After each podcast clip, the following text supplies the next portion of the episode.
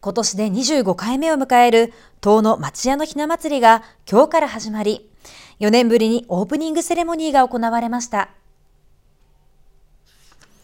遠野町屋のひな祭りは、子どもたちの健やかな成長を願い、代々大切に受け継がれてきたひな人形を一般に公開しようと、遠野商工会が毎年この時期に開催しています。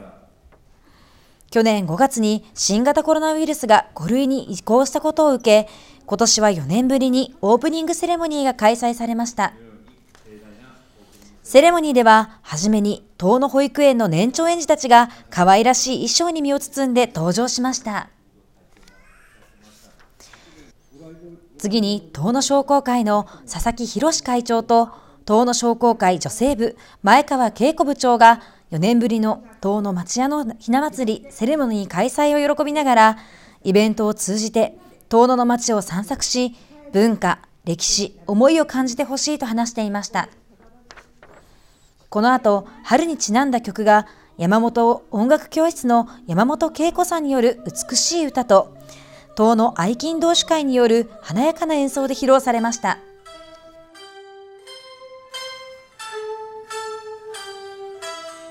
最後に、遠野保育園の年長園児たちが、嬉しいひな祭りを元気いっぱいに歌い、会場に響かせていました。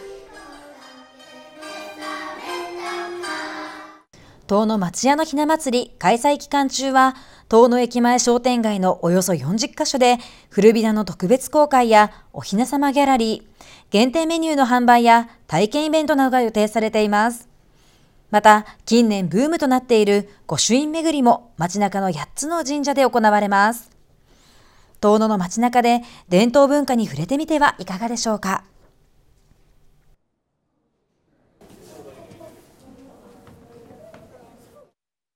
遠野町屋のひな祭り本日から3月5日まで開催しております皆さんどうぞお越しくださいお待ちしてますお待ちしてますおとも小学校児童会執行部が昨日能登半島地震の義援金を日本赤十字社岩手県支部遠野市地区に託しました。この日で市内5つの小学校から温かい気持ちが寄せられています。おとも小学校の児童会は能登半島地震で被災した人たちの役に立ちたいと先月29日から今月2日まで朝登校する児童たちに募金を呼びかけました。この活動を通じて、児童たちの温かい気持ちが詰まった義援金18,449円が寄せられました。式では募金活動を行ったおとも小学校児童会、前児童会長の高成さやさんと菊池修介児童会長が日本赤十字社岩手県支部遠野市地区の幹事を務める健康福祉の里福祉課の佐々木博課長に義援金を手渡しました。県能登半島地震に困っている人を助けてください。はい、ありがとうございます。石川県の人に少しでも役に立ってほしいという気持ちでやりました。食べ物や水、毛布と毛布とと被災地の人がえっと困らないようなものに使ってほしいです。遠野市地区の佐々木幹事は、皆さんの気持ちは被災した人たちに勇気を与えてくれると思いますと、活動に感謝を伝えていました。なお、おとも小学校から託された義援金は、被災した都道府県が設置する義援金配分委員会に全額送られるということです。また、今日は上郷小学校で義援金の帰宅式が行われています。その様子は後日、この番組でお伝えします。中高生海外派遣交流事業で、先月、姉妹都市のアメリカ・チャタヌーガ市を訪れた中高生たちが、おととい、アエリア遠野で研修の成果を発表しました。市内の中学校、高校から選ばれた10人の派遣生は、先月5日から13日まで、9日間の日程でアメリカ・チャタヌーガ市役所や地元企業などを訪問し、研修をしました。この日の報告会では、派遣生や保護者などが集まる中、はじめに、遠野市姉妹都市と交流事業実行委員会の小向井高子実行委員長が、今回の体験を大事にしながら、海外に目を向けて、これから先頑張って過ごしてもらいたいと思いますと挨拶しました。続いて引率した教諭が、チャタヌーガ市で行われた研修の様子などを報告した後、派遣生が今回の海外派遣交流で感じたことや学んだことをそれぞれ発表しました。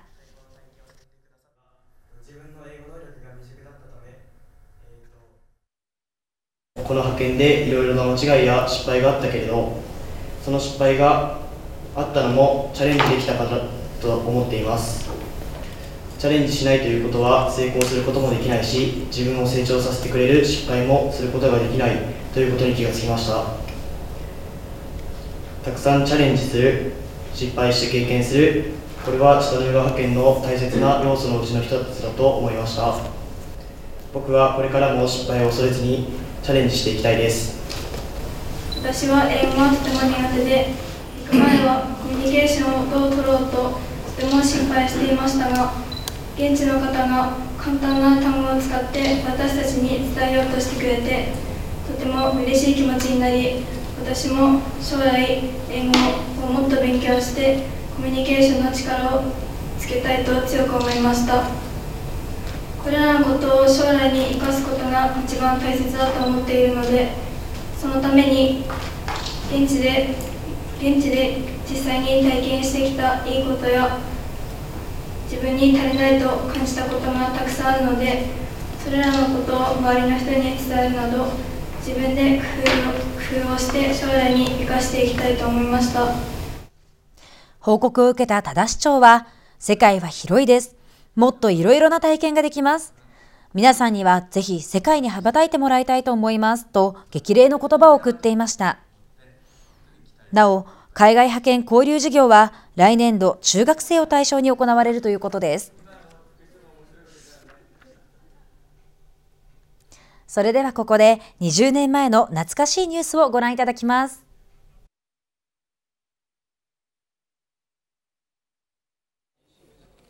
この岩手なべなべサミットはあやうり夢を咲かせる女性の会が主催して行われたもので市内外からおよそ100人が参加しましたサミットでは市内をはじめ釜石市や河合村な河合村などから6団体が参加し市内外から駆けつけた100人に7種類の自慢の鍋が振る舞われました。メニューには釜石で採れたイカを使ったふ汁や馬肉を使った宮森村の桜鍋月毛市町で捕まえた山鶏の鍋などが鍋などがありそれぞれ各地の郷土食があふれています。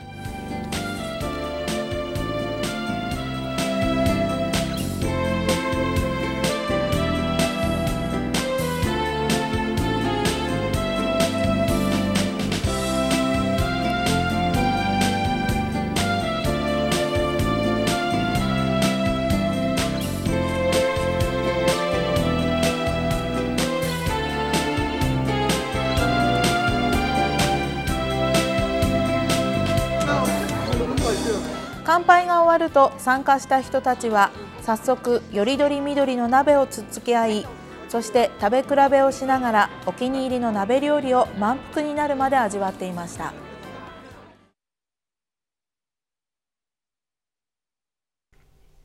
市内のグッとくるお店や人スポットを取り上げるグッとくるぜ遠野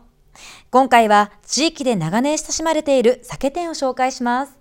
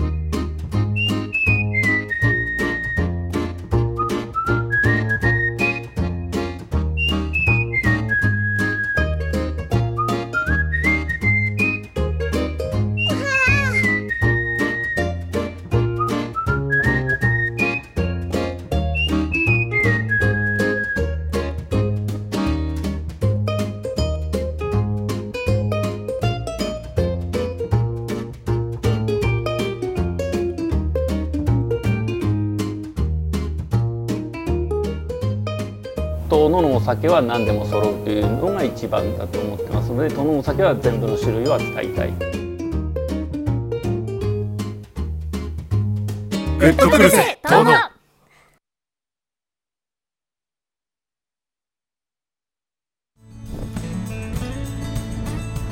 国町の朝倉酒店は90年以上の歴史を持つ地域に根ざした酒店です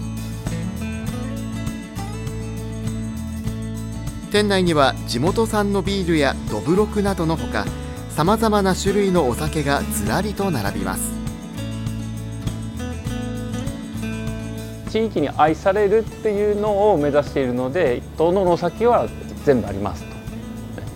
と。いうのがコンセプトになってますしその中からまた、えーと、ビールについてはクラフトビールを中心に集めるようになっていましたので今でざっと見たところで60種類ぐらいのビールがあると。いうようなことになってます。3代目店主の朝倉健さんが特に力を入れているクラフトビールは遠野市内で醸造されたものはもちろんドロドロとしたスムージーサワーエールやビールとは思えない鮮やかな色合いのものなど幅広く取り扱っています。店内にはこんなお酒も。ホップ焼酎マリコは遠野の産業を盛り上げようと朝倉さんが開発メンバーの一人として携わったお酒です。遠野産ホップとお供町の湧き水黄金の雫で作られたマリコはホップ特有の爽やかな香りとほろ苦さが楽しめる焼酎でお土産にも人気です。遠野の特産品で焼酎を作ろうということで、えやっぱりホップだろうと。岩手県内に、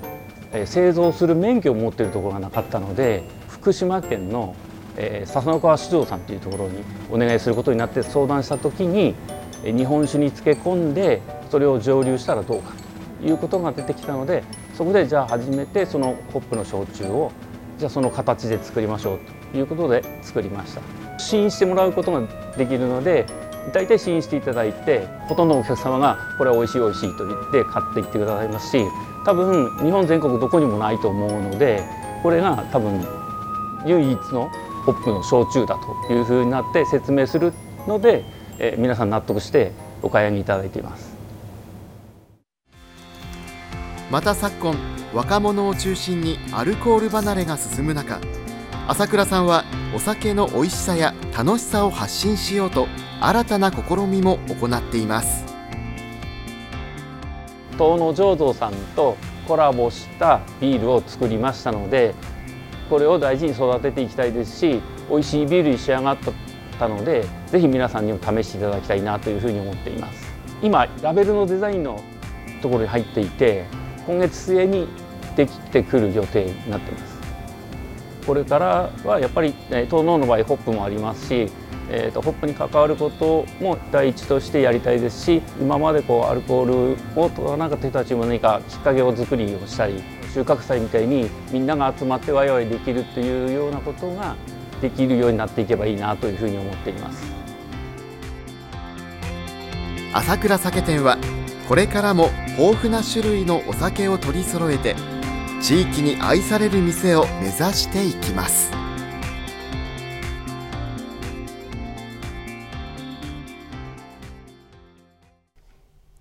グッとくるぜ遠野。地域に愛される店を目指す朝倉酒店でした。なお、YouTube の遠野テレビ公式囲むチャンネルでは、今ご紹介したグッとくるぜ遠野のショートムービーを今日から公開しています。ぜひご覧ください。